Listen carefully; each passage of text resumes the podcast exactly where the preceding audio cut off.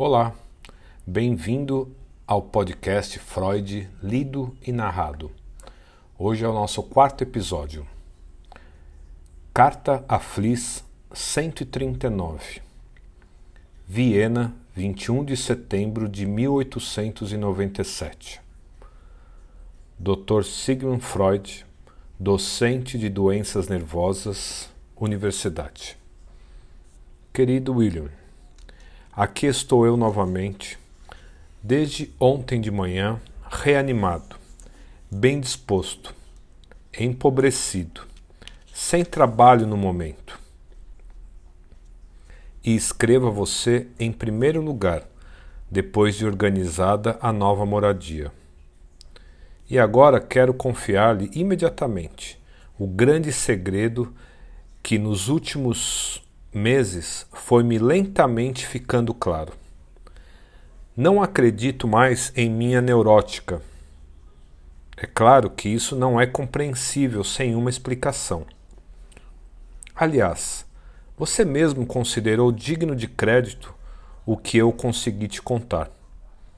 Portanto, quero começar num sentido histórico, a falar de onde surgiram os motivos para a descrença. As contínuas decepções nas tentativas de levar uma análise efetivamente a cabo, a evasão de pessoas que, durante algum tempo, estavam mais bem impressionadas, a falta de resultados plenos com os quais eu estava contando, a possibilidade de explicar a mim mesmo os resultados parciais de outra maneira que não a habitual.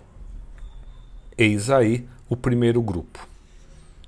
Depois, a surpresa de que, em todos os casos, o pai tinha de ser acusado de perversão, sem excluir o meu. A constatação da inesperada frequência da histeria, na qual é sempre a mesma condição que permaneceria mantida, muito embora uma difusão como essa da perversão contra crianças seja pouco provável. A perversão tem de ser incomensuravelmente mais frequente do que a histeria, pois o adoecimento só aparece quando há um acúmulo de eventos e quando se soma um fator que enfraquece a defesa.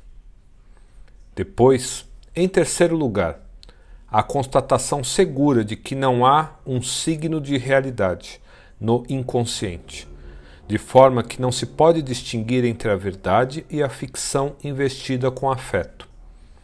Assim, restaria a solução de que a fantasia sexual se apodera regularmente do tema dos pais.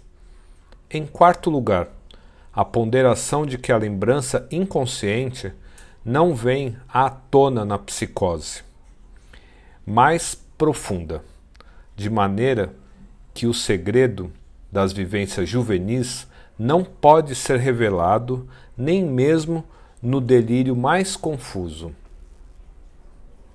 Se vemos, então, que o inconsciente jamais supera a resistência do consciente, diminui também a expectativa de que no tratamento possa acontecer o inverso, até a completa domesticação do inconsciente pelo consciente. Eu estava tão influenciado por isso que estive prestes a desistir de duas coisas: da solução plena de uma neurose e do conhecimento seguro de sua etiologia na infância. Agora não sei absolutamente como me situar, pois não conseguir chegar à compreensão teórica do recalcamento e de seu jogo de forças. Parece novamente discutível que somente as vivências posteriores deem ensejo a fantasias que remontam à infância e, com isso, o fator da disposição hereditária recupera um âmbito de poder do qual eu havia me proposto a removê-lo, no interesse do esclarecimento da neurose. Se eu estivesse irritado, confuso, extenuado, essas dúvidas poderiam ser interpretadas como sinais de fraqueza.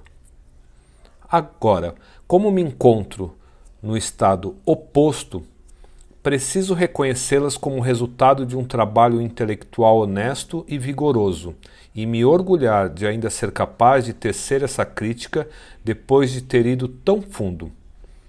Será que essa dúvida representa apenas um episódio no avanço de um novo conhecimento?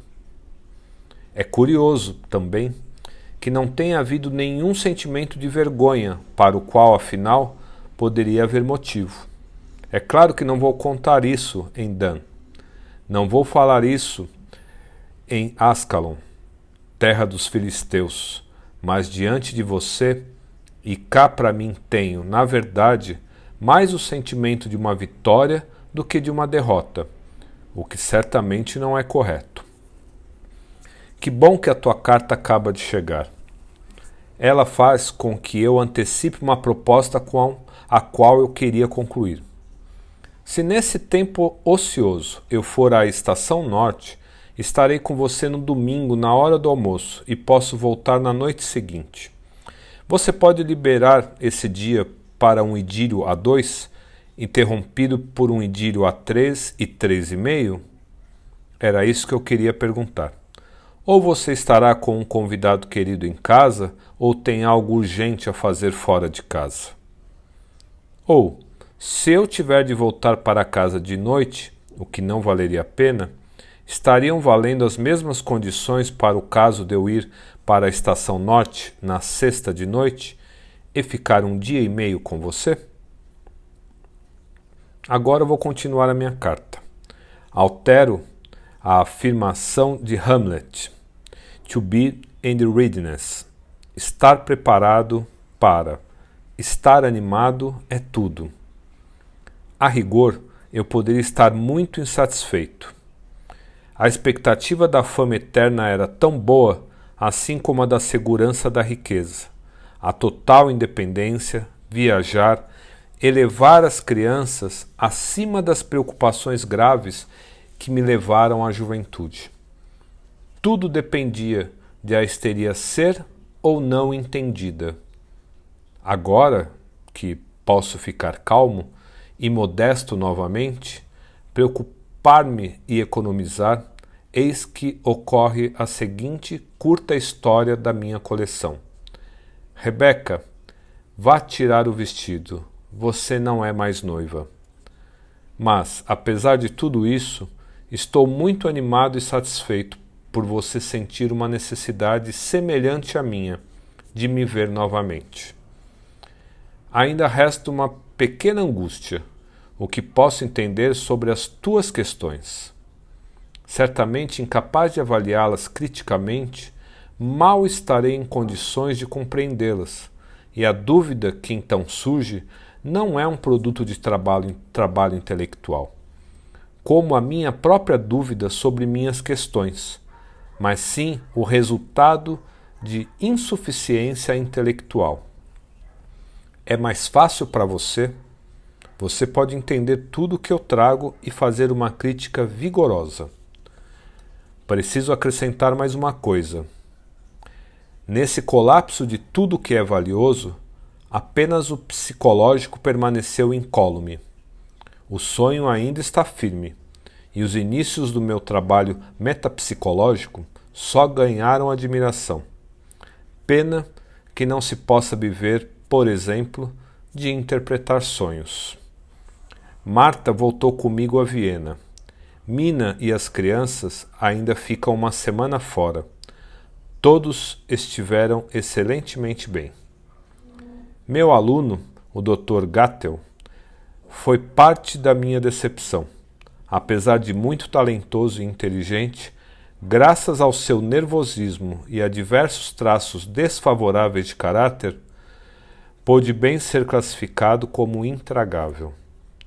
Sobre como vão vocês todos e o que mais está acontecendo entre o céu e a terra, espero, antecipando a tua resposta, saber logo pessoalmente. Cordialissimamente, teu Sigmund. Fim do episódio.